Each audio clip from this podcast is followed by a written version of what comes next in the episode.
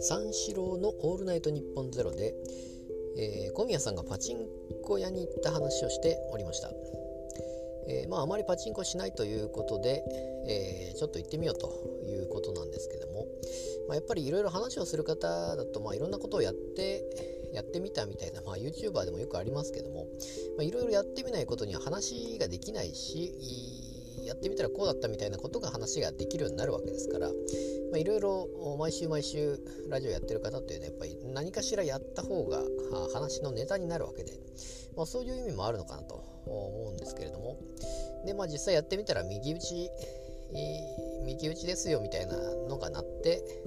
えー、右打ちがいいのかどうかみたいな話を言ってまして。でまあ私もそれ聞いたらですね多分あのまあ実際私はパチンコをやったことないんですね。スロットが結構流行ってた頃の世代なので。で、まあ、パチンコはやったことないんですけどもなのでその右打ち左打ちと、まあ、聞いたことはあるんですけどこれ何なんかなっていうのは確かに小宮さんと一緒で、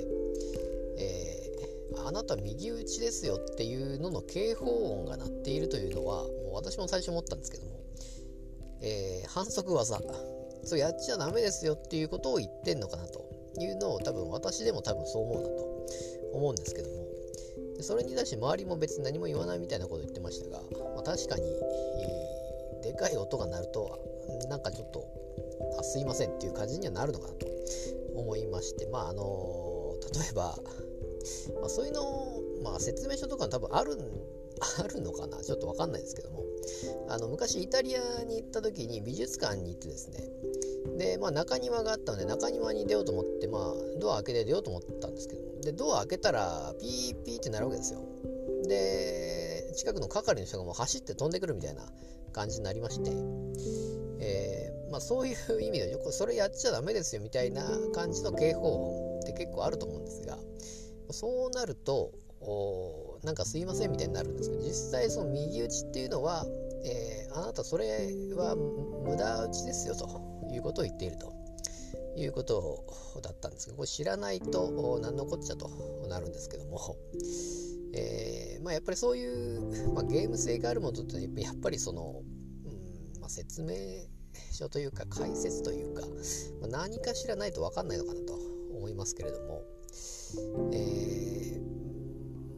昔パチスロに行った話しましたかね、えー、まあ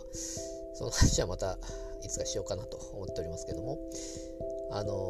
ー、まあ、パチンコの話ということで、えー、結構最近そういう話も、